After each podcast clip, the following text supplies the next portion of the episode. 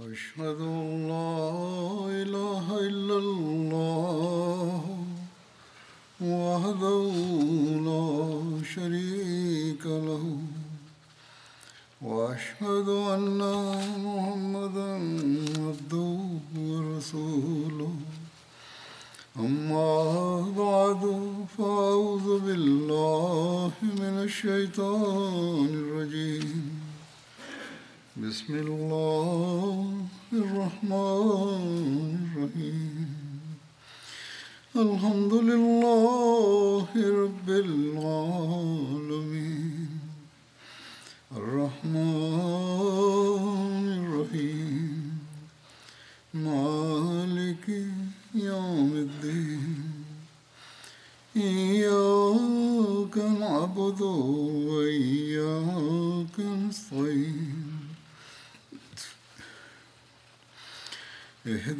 الصراط المستقيم.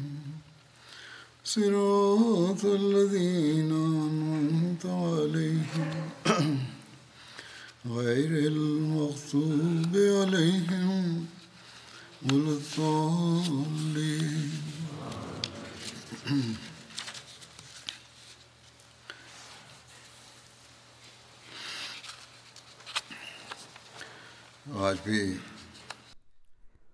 Pour le sermon d'aujourd'hui, je présenterai d'autres détails à propos de la bataille d'Uhud.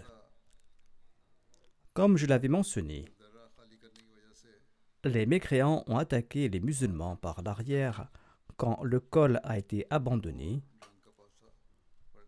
et le cours de la bataille s'est renversé. L'attaque de l'ennemi était des plus effrayantes.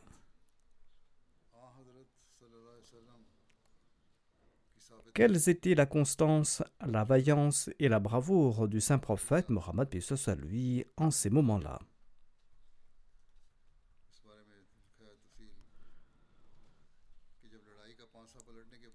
Selon les récits, quand le cours de la bataille s'est renversé, les compagnons s'égaraient çà et là dans le désarroi et ils succombaient au désordre.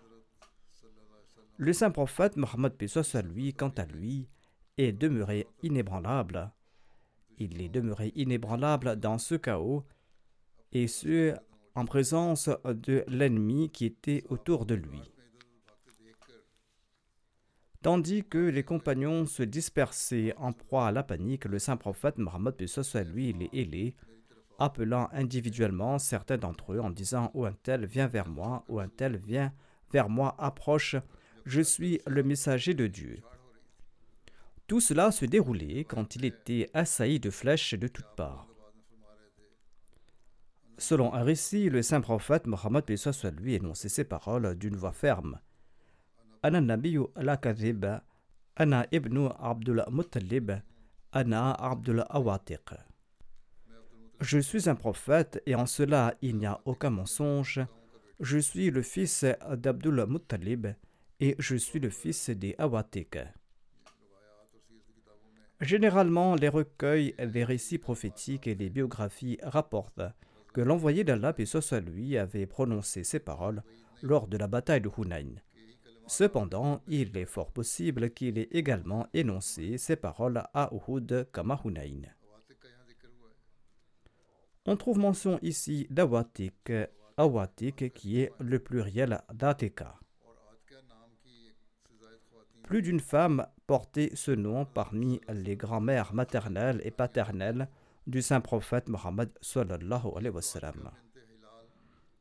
Parmi ses ancêtres du saint prophète Mohammed lui, on compte Atika bint Hilal, la mère d'Abdumunaf.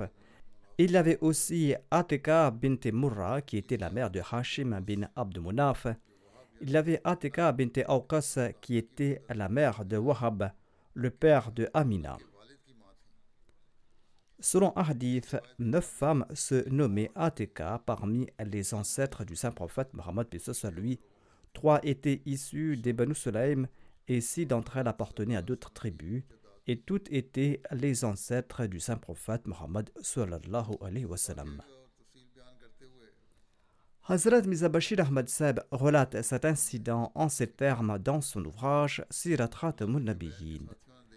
Il déclare que lorsque les compagnons d'Abdullah bin Jubair ont constaté que la victoire était acquise, ils se sont adressés à leur émir Abdullah bin Jubair en ces termes La victoire est désormais nôtre et les musulmans sont en train de rassembler le butin de guerre.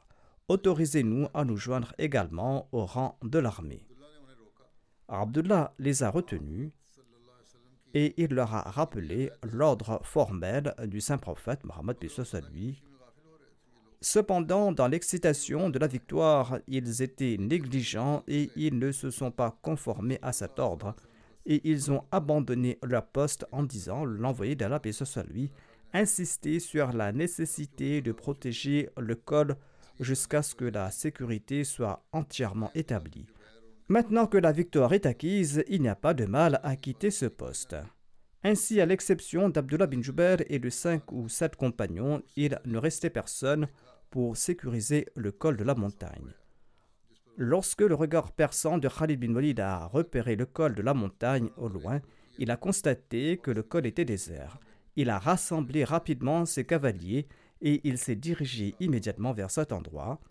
Il était suivi d'Ikrama bin Abi Jahal avec ce qui restait de son détachement et ils sont parvenus rapidement au col de la montagne et ces deux détachements ont tué instantanément Abdullah bin Jubair et ses quelques compagnons qui se tenaient à ses côtés et ils ont attaqué soudainement l'armée musulmane par l'arrière.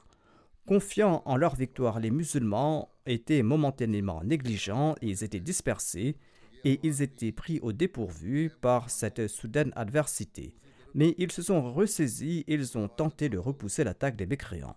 C'est alors qu'un ennemi rusé a crié Ô ennemi, les mécréants ont lancé une attaque sur le front opposé. Surpris, les musulmans ont fait volte-face et plongé de la confusion, ils ont brandi leur épée contre leurs propres compagnons sans réfléchir. D'autre part, Amra bint al-Qama, une femme courageuse de la Mecque qui était témoin de la scène, s'est avancée immédiatement. Elle a pris le drapeau des Korachites qui gisait dans la poussière et elle a brandi haut dans les airs le drapeau. En constatant cela, l'armée désorganisée des Korachites s'est rassemblée de nouveau, encerclant complètement les musulmans. Ainsi, une panique terrible s'est emparée de l'armée musulmane.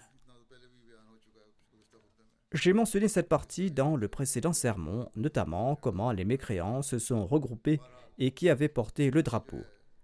En tout cas, le saint prophète Mohammed soit lui assistait à ce spectacle depuis un endroit élevé et il appelait les musulmans à mettre prise, mais sa voix se noyait dans le bruit et dans l'agitation. Les historiens rapportent que tout cela s'est déroulé si rapidement que la plupart des musulmans ont même commencé à s'attaquer mutuellement sans faire de distinction entre amis et ennemis. Ainsi, certains musulmans ont été blessés par d'autres musulmans. À titre d'exemple, Yaman, le père de Huzaifa, est tombé à martyr. Il a été tué accidentellement par les musulmans, comme je l'ai mentionné la dernière fois. Huzaifa, le fils de Yaman, se trouvait à proximité, et il ne cessait de crier Ô musulmans, ô musulmans, c'est mon père, c'est mon père.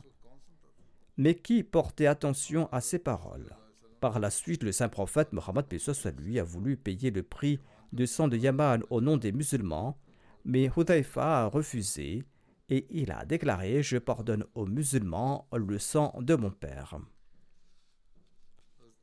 En relatant cet incident, le deuxième calife de la communauté Ahmadiyya, Hadrat Khalifatul Masih Athani a déclaré Une période sombre fut celle quand le saint prophète Mohammed lui fut blessé à Uhud. Et des événements malheureux s'accumulèrent, transformant la victoire de l'armée islamique en défaite. Au cours de cette bataille, l'envoyé P. lui avait sélectionné certains de ses hommes pour les poster sur un col en leur ordonnant de ne pas quitter ce poste quelle que soit l'issue de la bataille. Quand l'armée des mécréants s'est dispersée, certains ont cru à tort qu'il était inutile de rester ici, de rester à ce poste, et ils ont décidé de rejoindre le combat. Leur chef leur a expliqué que l'envoyé d'Allah, et lui, avait ordonné de ne pas abandonner cette position, de ne pas abandonner ce col. Mais ces hommes ont répliqué que le saint prophète Mohammed soit lui n'avait pas dit qu'il devait rester là, même en cas de victoire. Son ordre signifiait qu'il devait maintenir cette position tant que la bataille persistait. Maintenant que la victoire est acquise et que l'ennemi prend la fuite, nous devons également participer au djihad pour mériter quelque récompense. Ce passage était désormais dépourvu de défenseurs. Khalid bin Walid n'était pas encore musulman à l'époque. Il était jeune, il était doté d'une vue très perçante. Quand il prenait la fuite avec son armée, il se tourna fortuitement et il a constaté que le col était vide. Voyant cette situation, il est retourné et il a attaqué l'arrière des musulmans.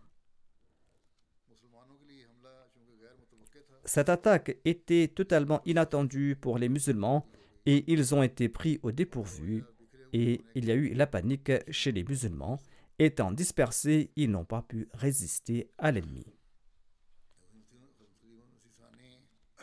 Feu, le deuxième calife de la communauté, mentionne cet incident dans son commentaire du chapitre 64 de la Sourate An-Nur. Il déclare à ce propos Ceux qui désobéissent à l'ordre de ce messager doivent craindre qu'une calamité ne leur advienne de la part d'Allah le Tout-Puissant. Ceci est la traduction de ce verset. où ils peuvent aussi subir un châtiment douloureux. Le deuxième calife déclare Voyez les dommages subis par l'armée islamique en raison de la violation de cet ordre lors de la bataille d'Uhud. Le saint prophète Mohammed lui avait posté un détachement de 50 archers pour protéger un col montagneux.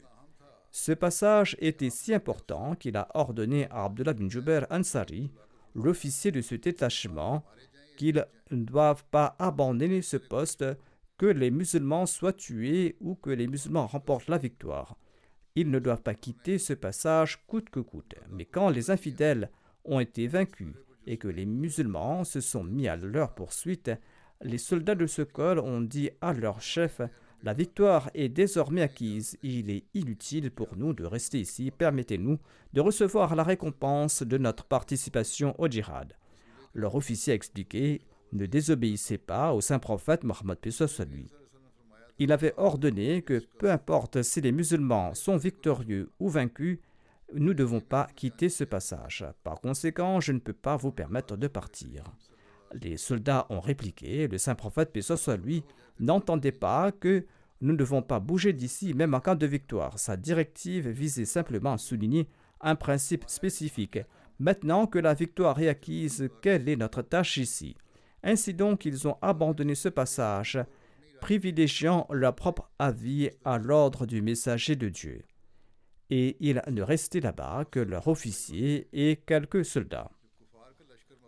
Quand l'armée des mécréants fuyait en direction de la Mecque, Khalid bin Walid s'est retourné soudainement et il a constaté que le passage était désert.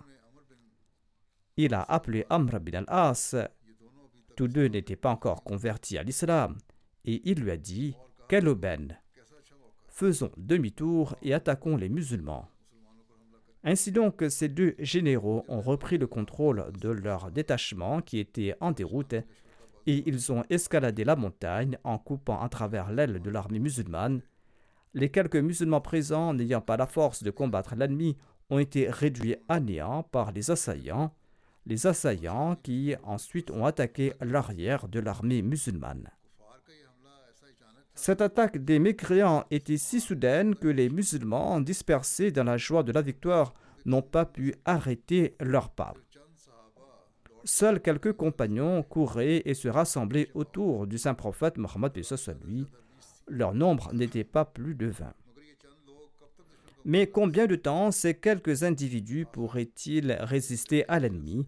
Les soldats musulmans ont été repoussés suite à un assaut des mécréants et le saint prophète Mohammed lui s'est retrouvé seul sur le champ de bataille. Il a reçu une pierre sur son casque, une pierre qui a implanté un anneau dans sa tête. Il a perdu connaissance et il est tombé dans une fosse, une fosse qui avait été creusée par des individus malveillants afin de nuire à l'armée islamique et qui avait recouvert cette fosse. Ensuite, certains compagnons ont été tués et leurs dépouilles ont recouvert le corps béni du saint prophète Mohammed lui. La rumeur s'est répandue que l'envoyé d'Allah lui est tombé en martyr. Ces quelques compagnons qui ont été repoussés par l'ennemi se sont réunis de nouveau autour du saint prophète Mohammed lui et ils l'ont fait sortir de la fosse. Peu après, l'envoyé d'Allah lui a repris connaissance. Il a envoyé des messagers dire aux musulmans de se rassembler et il les a réunis au pied de la colline. Après avoir remporté la victoire sur les mécréants dans un premier temps, l'armée musulmane a subi un revers temporaire en raison de la désobéissance de quelques individus à l'ordre de l'envoyé d'Allah, paix soit lui. Au lieu de suivre les injonctions de l'envoyé d'Allah, paix soit lui, ils ont tiré leurs propres conclusions. S'ils avaient suivi ce que disait l'envoyé d'Allah, paix soit lui, comme le pouls suit le cœur, s'ils avaient compris que sacrifier toutes les vies du monde entier est un prix infime à payer en obéissance au saint prophète Mohammed lui, s'ils n'avaient pas tiré leur propre conclusion et s'ils n'avaient pas abandonné ce passage que le saint prophète Mohammed lui leur avait demandé de protéger coûte que coûte, eh bien, l'ennemi n'aurait pas eu l'occasion de lancer un deuxième assaut le saint prophète qui leur avait demandé de protéger ce passage coûte que coûte que les musulmans soient victorieux ou vaincus. S'ils avaient respecté ces conditions, l'ennemi n'aurait pas pu lancer le deuxième assaut et le saint prophète Mohammed lui et ses compagnons n'auraient pas subi de pertes. Allah a déclaré que vous avez subi des pertes en raison de votre désobéissance. C'en était là le résultat. Le musulman a également présenté cet incident dans un commentaire très subtil de la sourate Al-Kawthar. Il a déclaré à ce propos Lors de la bataille d'Uhud, Allah a accordé la victoire aux musulmans et les mécréants ont pris la fuite. Khalid bin Walid et Amr bin al-As, qui étaient alors d'éminents généraux, n'étaient pas encore convertis à l'islam et ils combattaient du côté des infidèles. Le saint prophète Mohammed lui avait positionné un groupe de compagnons dans une vallée et il leur a donné l'ordre formel de ne pas quitter cet endroit que les musulmans remportent la victoire ou qu'ils soient vaincus. Que nous mourions ou que nous vivions, vous ne devez pas bouger d'ici. Tel était l'ordre de l'envoyé d'Allah. Les musulmans à l'époque et aujourd'hui de même aspiraient au djihad. Quand les musulmans ont remporté la victoire, les soldats qui se trouvaient au col ont dit à leur officier Laissez-nous prendre part au djihad un temps soit peu. L'islam a remporté la victoire, il n'y a plus de danger ici. L'officier leur a rappelé que le saint prophète Mohammed lui leur avait ordonné de ne pas quitter ce poste en cas de victoire ou en cas de défaite. De ce fait, ils devaient rester sur place. Ils ont répondu que le saint prophète Mohammed soit lui n'avait pas ordonné de rester en place même en cas de victoire. Il nous a placés ici en guise de précaution. L'ennemi a pris la fuite, l'islam a triomphé, il n'y a plus de danger à quitter cet endroit et de participer un peu au djihad. L'officier de ce détachement a réaffirmé sagement que si un chef émet un ordre, le subordonné n'a pas le droit d'utiliser son propre jugement. Le saint prophète Mohammed lui nous a ordonné de ne pas bouger d'ici. Que ce soit en cas de victoire ou en cas de défaite, que les musulmans soient tués ou qu'ils aient la vie sauve. Il nous a strictement interdit de quitter cet endroit. Nous devons rester ici en suivant ses instructions. Mais les soldats ont refusé de tempérer, ils ont tant insisté dans leur fourvoiement qu'ils ont dit à leur officier Restez ici, nous, nous allons partir. La majorité d'entre eux sont partis en laissant que l'officier et quelques-uns de ses compagnons. L'armée des mécréants a pris la fuite. Khalid bin Walid était connu pour son intelligence et son habileté. Il a réalisé des exploits notables en islam après sa conversion. Il était également un grand général parmi les mécréants. En prenant la fuite avec son armée, il s'est tourné soudainement et il a regardé vers le col, le col qui était vide. Amr bin al-As était présent. Il lui a dit ceci Nous avons là une aubaine exceptionnelle. Amr a regardé dans cette direction et tous deux sont retournés avec leurs troupes. Khalid bin Walid a attaqué le col d'un côté tandis qu'Amr bin al-As a attaqué de l'autre côté. Après avoir éliminé les hommes présents au col, ils ont attaqué les musulmans par l'arrière. Les musulmans pensaient être en sécurité de ce côté, mais ils étaient dispersés et leur rang était brisé et ils poursuivaient l'ennemi restant. Khalid bin Walid et Amr bin al-As a attaqué les musulmans par l'arrière. Les musulmans, agissant individuellement, se retrouvaient face à toute la puissance de l'ennemi. Certains musulmans ont été tués, d'autres ont été blessés, d'autres ont perdu pied. Quand l'ennemi atteint peu à peu le saint prophète Mohammed lui au cours de l'attaque, il n'y avait que douze personnes autour de lui. Ces deux généraux, Khalid bin Walid et Amr bin al-As, avaient également informé les autres officiers de l'opportunité et leur ont demandé d'attaquer. En conséquence, une armée de 3000 hommes ont attaqué de concert. L'ennemi lançait des pierres, les flèches pleuvaient, les épées étaient en action et la confusion générale régnait dans toute l'armée islamique. Les compagnons ont consenti à de grands sacrifices en pareilles circonstances, mais ils n'ont pas pu endiguer ce flot de 3000 soldats encore pleins de vitalité. Deux dents du saint prophète Mohammed soit lui ont été cassées lors de cette attaque et une pierre l'a frappé à la tête, enfonçant un clou dans sa tête. Il a perdu connaissance, il est tombé dans une fosse. Certains de ses compagnons qui se trouvaient à proximité de lui sont tombés sur lui, cachant son corps sous leurs dépouilles.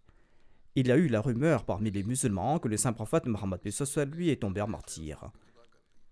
Les musulmans étaient déjà en proie à la panique et en entendant cette nouvelle, ils ont perdu tout leur sang-froid. La sagesse d'Allah a voulu que lorsque les infidèles ont cru que l'envoyé d'Allah, paix lui, a été tué, ils n'ont pas lancé immédiatement une autre attaque. Ils ont jugé qu'il était plus approprié de retourner rapidement à la Mecque et d'annoncer aux gens la nouvelle que le messager d'Allah, paix lui, a été tué.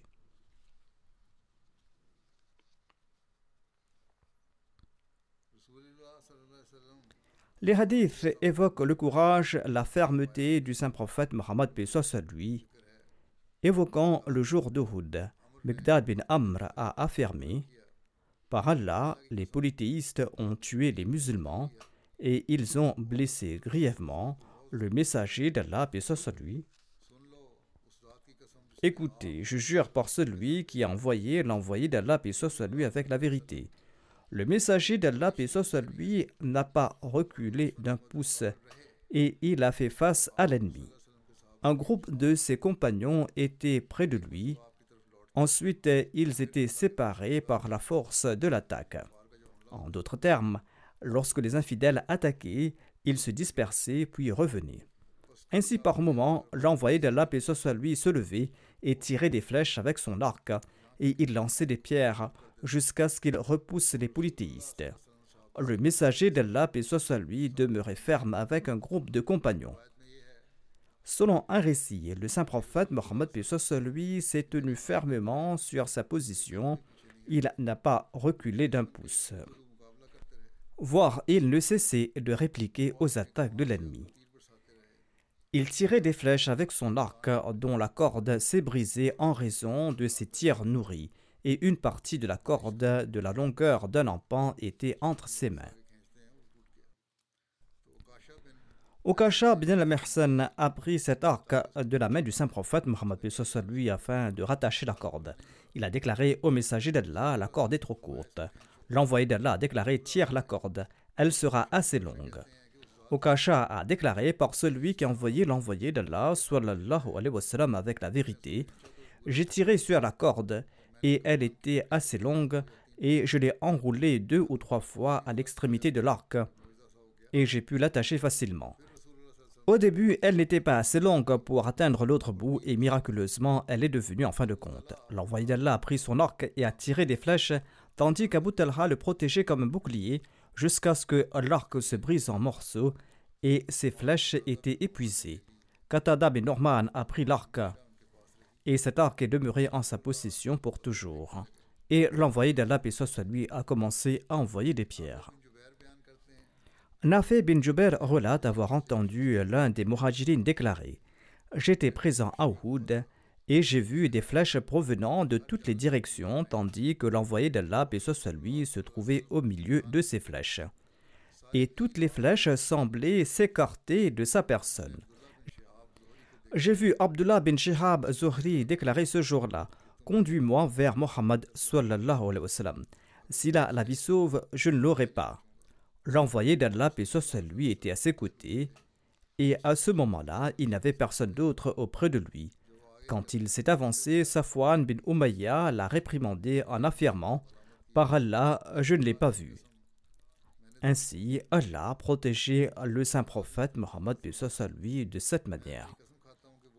Je jure par Allah qu'il a été protégé contre nous, a-t-il déclaré. Par Allah, quatre d'entre nous ont quitté la Mecque avec l'intention de tuer l'envoyé d'Allah, paix soit lui, mais nous n'avons pas réussi à l'atteindre.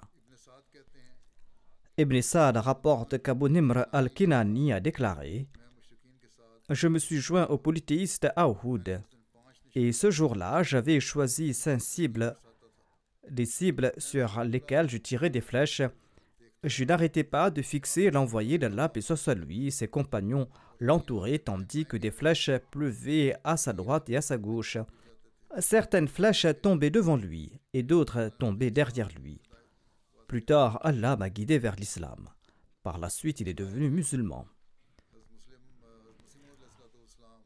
En évoquant la bravoure de l'envoyé d'Allah, et soit lui, le Messie premier d'Islam a déclaré la vie mécoise de l'envoyé d'Allah, paix soit lui, est un exemple étonnant. Toute sa vie s'est déroulée dans l'adversité. Lors de la bataille de Houd, il s'est retrouvé seul sur le champ de bataille. Le fait que l'envoyé d'Allah, paix soit lui, se révèle lors de ces combats démontre le niveau de sa bravoure, de son courage et de sa résolution. Même entouré d'ennemis acharnés, il n'a pas dissimulé son identité. Il s'était annoncé et les gens l'avaient reconnu. Le Messie promet salam explique La souffrance endurée par les prophètes et les saints d'Allah ne doivent pas être assimilées à la malédiction et à l'humiliation subies par les Juifs qui reflètent le châtiment d'Allah et son mécontentement. Au contraire, les prophètes fournissent un exemple de courage. Dieu n'avait aucune inimitié à l'égard de l'islam. Cependant, voyez que lors de la bataille de Houd, l'envoyé d'Allah, paix soit lui, était tout seul. Le but de cet incident était de révéler le courage exceptionnel de l'envoyé d'Allah, paix soit lui, lorsqu'il se tenait seul face à dix mille soldats ennemis et lorsqu'il déclarait Je suis le messager d'Allah. Aucun prophète n'a eu l'opportunité de présenter un tel exemple. À Uhud, il y avait 3000 combattants ennemis. Ceci a été rapporté par l'auteur d'un article d'un journal. Le Messie promet salam avait peut-être fait référence à deux batailles différentes. 10 000 koufars étaient présents lors de la bataille d'Al-Ahzab et il y avait un grand nombre d'ennemis dans d'autres batailles également. En tout cas, ici, le Messie promet salam est en train de démontrer le courage et l'exemple du saint prophète Mohammed lui. Il était seul face à l'ennemi et aucun prophète n'a eu l'occasion de montrer un tel exemple. Ensuite, le Messie premier salam affirme que Dieu est capable de conférer du pouvoir à tout ce qu'il veut. Ainsi, il est possible de voir la personne de Dieu à travers sa parole. Les prophètes lui ont présenté leur vie en raison de cette conversation avec le divin. Peut-on accomplir pareille œuvre si l'amour est superficiel? Suite à leur conversation avec Dieu, aucun prophète n'a abandonné ce champ et aucun prophète n'a été déloyal. En d'autres termes, lorsqu'ils se sont proclamés prophètes, ils ont été loyaux envers cette déclaration. Les gens ont présenté différentes interprétations concernant l'incident de la bataille de Houd, mais en fait, Dieu a manifesté sa gloire en ces instants et personne sauf le saint prophète, paix soit lui, n'a été capable de faire face à une telle force. Il est demeuré ferme et inébranlable là où il se trouvait, tandis que les autres compagnons ont reculé. Le saint prophète Mohammed soit lui se démarquait par sa sincérité et sa loyauté envers Dieu, et de même, le soutien divin qu'il a reçu ne trouve pas d'équivalent. Je présenterai le reste de ces récits plus tard, Inch'Allah. Je souhaite à présent rendre hommage au docteur Jalal Shams, l'un des anciens serviteurs de la communauté, un missionnaire et un prédicateur de longue date. J'ai dirigé ses prières funéraires hier mais je souhaitais évoquer quelques éléments à son sujet dans le sermon du vendredi d'aujourd'hui. Il était un Wakfi Zindagi très compétent, intelligent et simple et loyal. Il est décédé récemment à l'âge de 79 ans. Il a obtenu son diplôme de shahid à la Jamia Ahmadiyya en 1969 avec de très bonnes notes. Il a servi dans différents endroits au Pakistan pour quelque temps et ensuite, suite aux directives du troisième calife, il a été envoyé à Islamabad au Pakistan pour apprendre la langue turque. En 1974, il a été dépêché en Turquie afin d'y poursuivre des études supérieures en langue turque. Il a réussi brillamment son doctorat dans ce domaine avant de recevoir des instructions de la part du quatrième calife pour se rendre au Royaume-Uni il a eu l'occasion de servir en tant que missionnaire ici au Royaume-Uni et en Allemagne.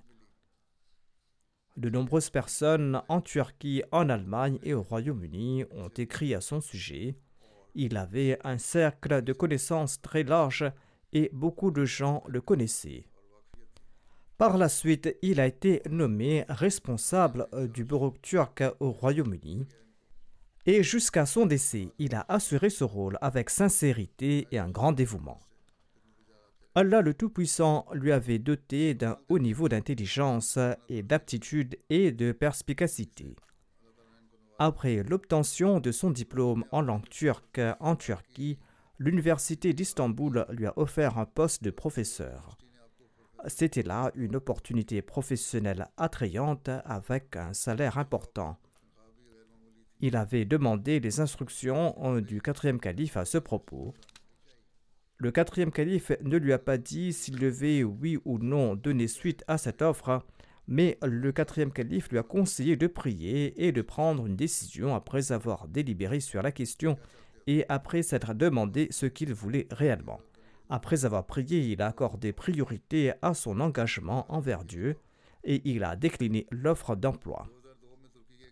Au cours d'une visite en Turquie en 2002, il a été emprisonné avec deux compagnons pour avoir prêché le message de l'islam et de l'Ahmadiyya et il a été en détention pendant quatre mois et demi. Parmi ses réalisations notables, on compte la traduction du Saint-Coran en langue turque, traduction qu'il a réalisée en collaboration avec ses collègues.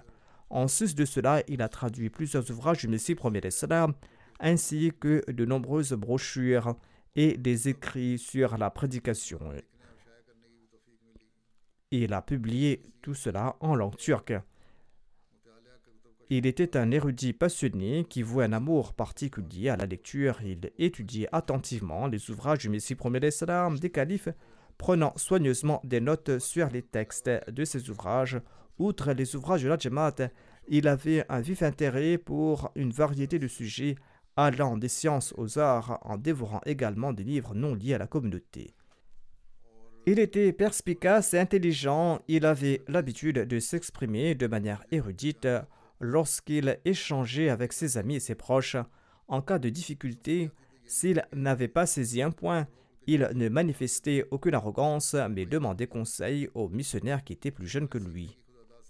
Outre ses langues maternelles, l'Urdu et le Punjabi, il avait obtenu un doctorat en turc et acquis une expertise extraordinaire dans cette langue. Il avait fait son doctorat dans cette langue et il maîtrisait très bien aussi l'anglais, l'arabe, l'allemand et le persan. Dans certaines situations, lorsqu'il n'y avait personne d'autre qui connaissait ces langues, il traduisait en langue arabe les réunions, les sessions du quatrième calife. Il maîtrisait également la langue seraiki. Il traduisait également le sermon du vendredi en léger différé. Ceux qui connaissent bien la langue turque ont loué son niveau de langue et son vocabulaire. Il était également très doué pour les discours, pour la parole en public et il maîtrisait aussi très bien l'écrit. Le défunt, en tout cas, possédait d'excellentes qualités. Il s'acquittait de ses devoirs envers Allah et envers l'humanité à un niveau élevé. Que l'on soit un membre de sa famille ou pas, il traitait tout le monde avec amour, et de nombreuses personnes m'ont écrit à ce sujet. Il était sympathique et sociable.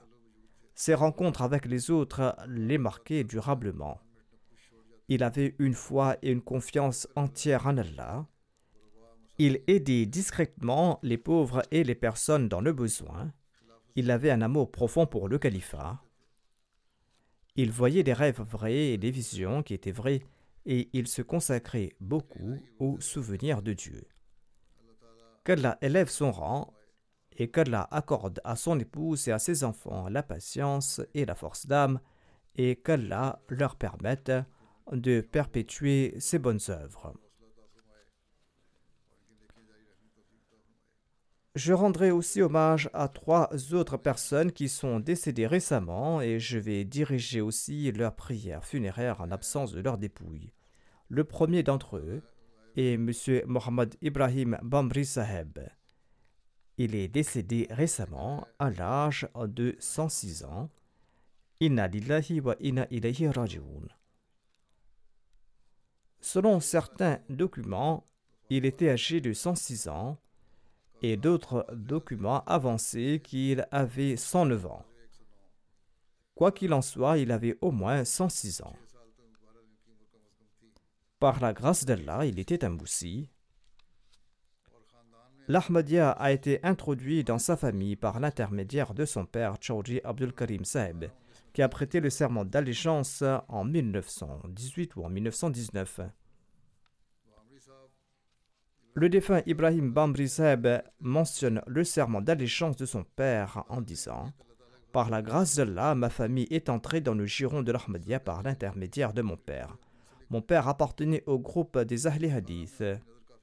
En 1918, sa vision était très faible en raison d'une cataracte et il s'était rendu à Kadian, à l'hôpital Nour, pour se faire traiter. Étant donné qu'il était très connu, les gens ont appris qu'il était à l'hôpital et nombre de gens sont venus lui rendre visite. Maître Abdurrahman Seb, Meher Singh et d'autres personnalités respectables sont venus lui rendre visite de temps à autre et le convier pour des repas. Ces visiteurs respectables lui ont également prêché le message de l'Ahmadiyya. Le défunt Bamri Sahib écrit ceci à propos de son père. Il était très clair pour mon père que Jésus salam est décédé. Son cœur avait accepté que Jésus salam n'était pas vivant et qu'il était décédé. Et son cœur a aussi accepté que le Messie promet salam est véridique parce que Jésus est décédé et que l'avènement du Messie promet salam était la nécessité de l'époque. C'était l'époque de l'avènement du Messie promet l'Islam, et si ce dernier ne se manifestait pas, eh bien, quand va-t-il venir? Ainsi donc, il a prêté allégeance à Kadian lors de sa maladie. Et lorsqu'il est retourné dans son village nommé Bamri, les gens de son village ont appris qu'il avait accepté l'Ahmadiyya. Ils sont venus à sa rencontre pour lui exprimer leur regret. Les gens lui ont dit Ô oh, Abdul Karim, si nous avions su que vous alliez adopter la foi des Mirzaïs après avoir visité Kadian, nous aurions préféré que vous soyez aveugle au lieu de vous laisser partir à Kadian. Le père du défunt répondait Mon acuité visuelle s'est affinée en parallèle avec le développement de ma vision spirituelle.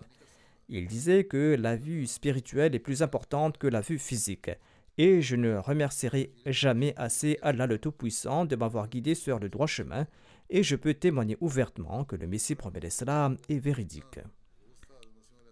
En tout cas, les villageois nourrissaient une telle hostilité à l'égard du Messie premier salam et les mollahs avaient tellement empoisonné leur esprit qu'ils disaient Si vous prétendez être le Mahdi, nous allons vous accepter, mais nous n'allons jamais accepter Mizarullah Mahmad. Sur ce, le père du défunt disait Notez donc que mon acceptation à juste titre constitue un signe de sa véracité et vous devez vous aussi l'accepter.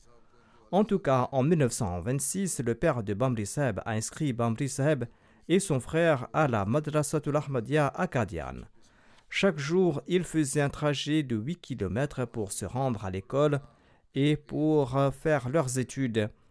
En 1931, le père du défunt est décédé et ses frères ont tenté de persuader leur mère de ne pas envoyer leurs deux frères Ibrahim Bamri Saheb et son frère cadet Akadian pour leurs études. Ils arguaient qu'il était préférable de les inscrire dans une école plus proche, évitant ainsi ce long trajet vers Kadian. Cependant, leur mère a affirmé qu'elle ne pouvait pas faire cela. Leur père les avait inscrits à la Madrasa Ahmadiyya et c'est là qu'ils allaient étudier. Ainsi, ils n'ont cessé de se rendre à Kadian. Après avoir terminé ses études à la Madrasa de Kadian, le défunt a rejoint la Jamia Ahmadiyya, car à l'époque, il était possible de s'inscrire à la Jamia après la septième année d'études. En 1941, le défunt a passé son examen d'entrée à titre privé.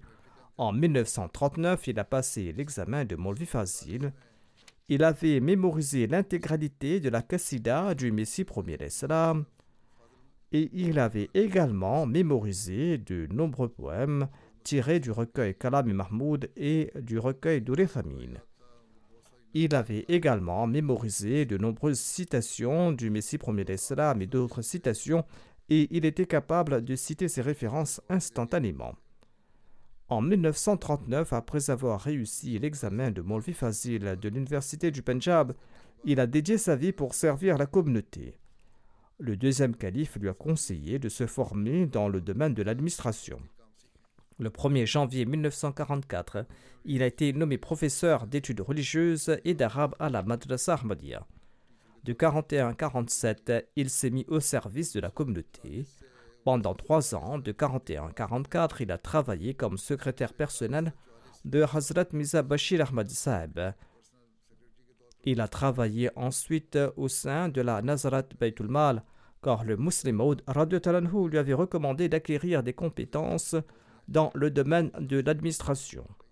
En 1947, il a été nommé professeur au lycée Talim l'Islam de Kadian. Ensuite, après la partition de l'Inde et du Pakistan, il a travaillé au lycée Talim l'Islam de Rabwa, où il a exercé jusqu'en 1974. En 1974, il a pris sa retraite de l'école et de 1975 à 1994, il a travaillé dans le département Waqf Jadid en tant qu'inspecteur Waqf Jadid Nazim Irshad. Il a également travaillé sous l'égide du quatrième calife Hazrat Mizatahir Ahmad et suite à ses instructions, il a voyagé dans différents endroits pour résoudre différents cas. Le défunt a pris la responsabilité de former les Molimines il était le président du quartier Darul pendant plus de 50 ans.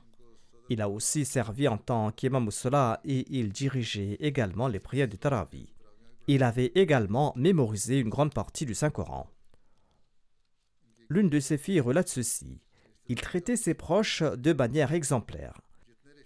Les enfants membres de notre famille qui vivaient en dehors de la bois logeaient chez nous dans le cadre de leurs études.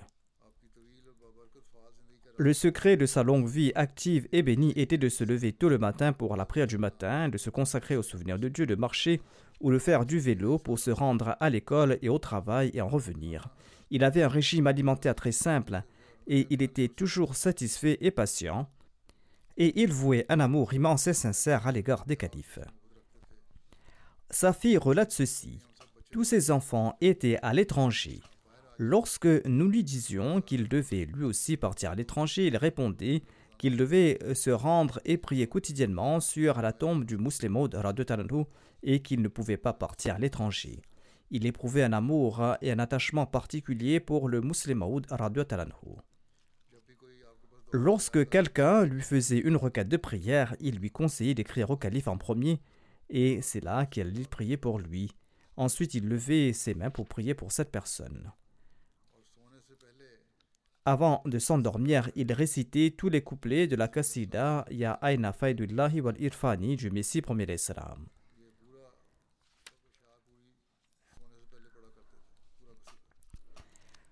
Sa fille écrit Mon père se souvenait souvent du rêve de son père, c'est-à-dire du rêve du grand-père de sa fille. Le grand-père racontait à ce sujet, c'est-à-dire le père du défunt, j'ai vu Ibrahim grimper au sommet d'un dattier et je craignais qu'il ne tombe. Cependant, à mesure que je regardais, il a pu atteindre le sommet de l'arbre. Le défunt a interprété ce rêve en disant que cela indique sa longévité ainsi que l'accroissement de sa connaissance. Cher Mubarak Ahmad Sab, le Nazir Diwan du Pakistan, écrit ceci J'étais l'élève du défunt. J'ai enseigné à ses côtés dans une école pendant cinq ans en tant que professeur. Le défunt travaillait comme tuteur à l'internat. Il a servi à ce poste pour une longue période. Et qu'il soit Ahmadi ou non, il traitait tous les élèves de l'internat avec beaucoup d'amour et de compassion. Il adoptait un style spécifique dans l'éducation morale en fonction de l'attitude et de la personnalité de chaque élève. Les élèves s'attachaient très vite à lui et lui accordaient le même respect et la même dignité due à leur père.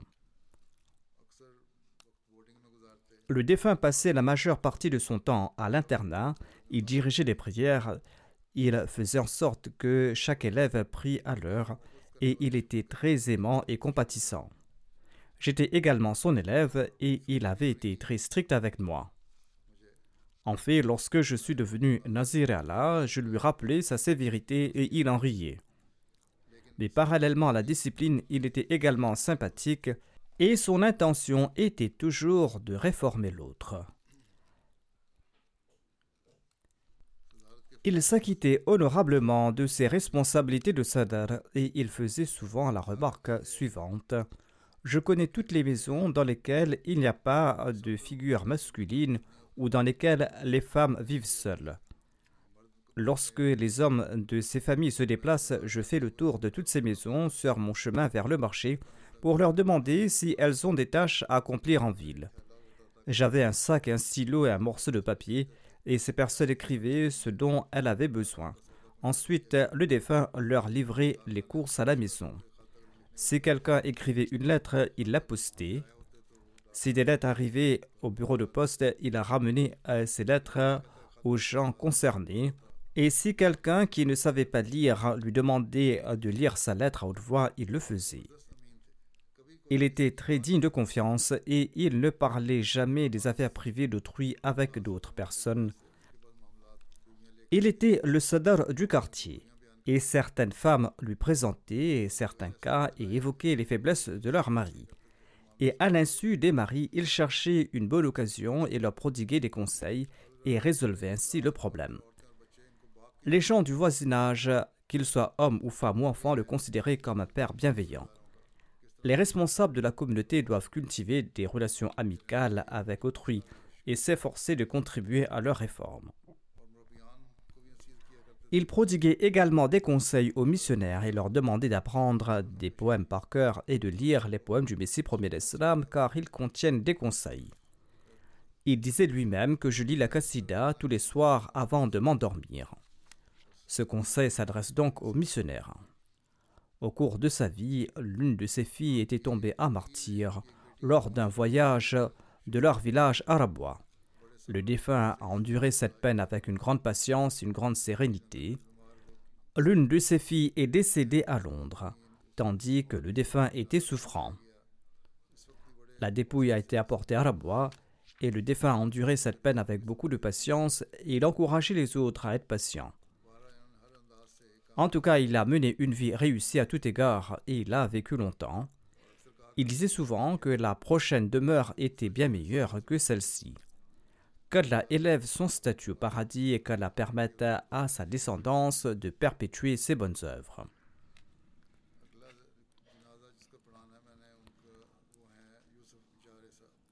Je dirigerai aussi la prière funéraire de Yusuf Jari Sahib du Ghana. Il est décédé récemment.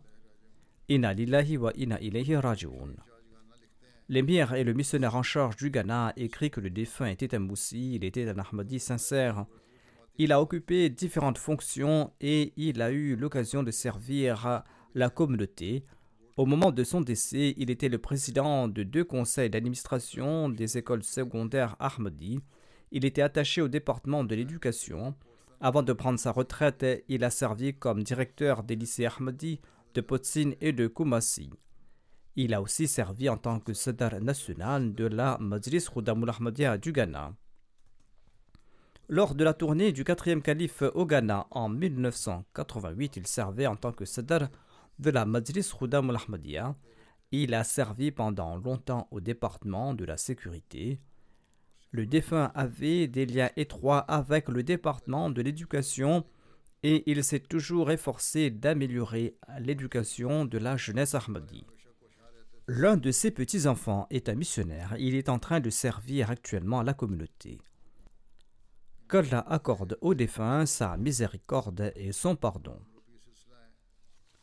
Le prochain défunt que j'évoquerai se nomme Al-Hajj Uthman bin Adam Sahab du Ghana. Il est décédé récemment à l'âge de 81 ans.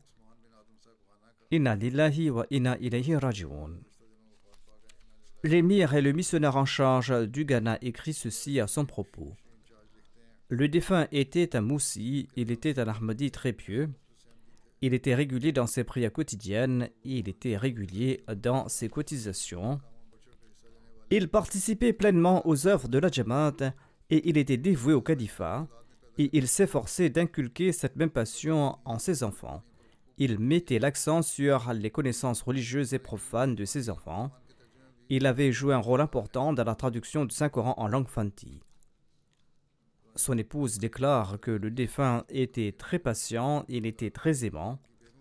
En 2012, par la grâce d'Allah, il a eu l'occasion d'accomplir le Hajj. Il a enseigné la lecture du Saint-Coran à de nombreux membres de la communauté au Ghana. Qu'Allah lui accorde son pardon et sa miséricorde et qu'Allah permette à sa descendance de perpétuer ses œuvres pieuses.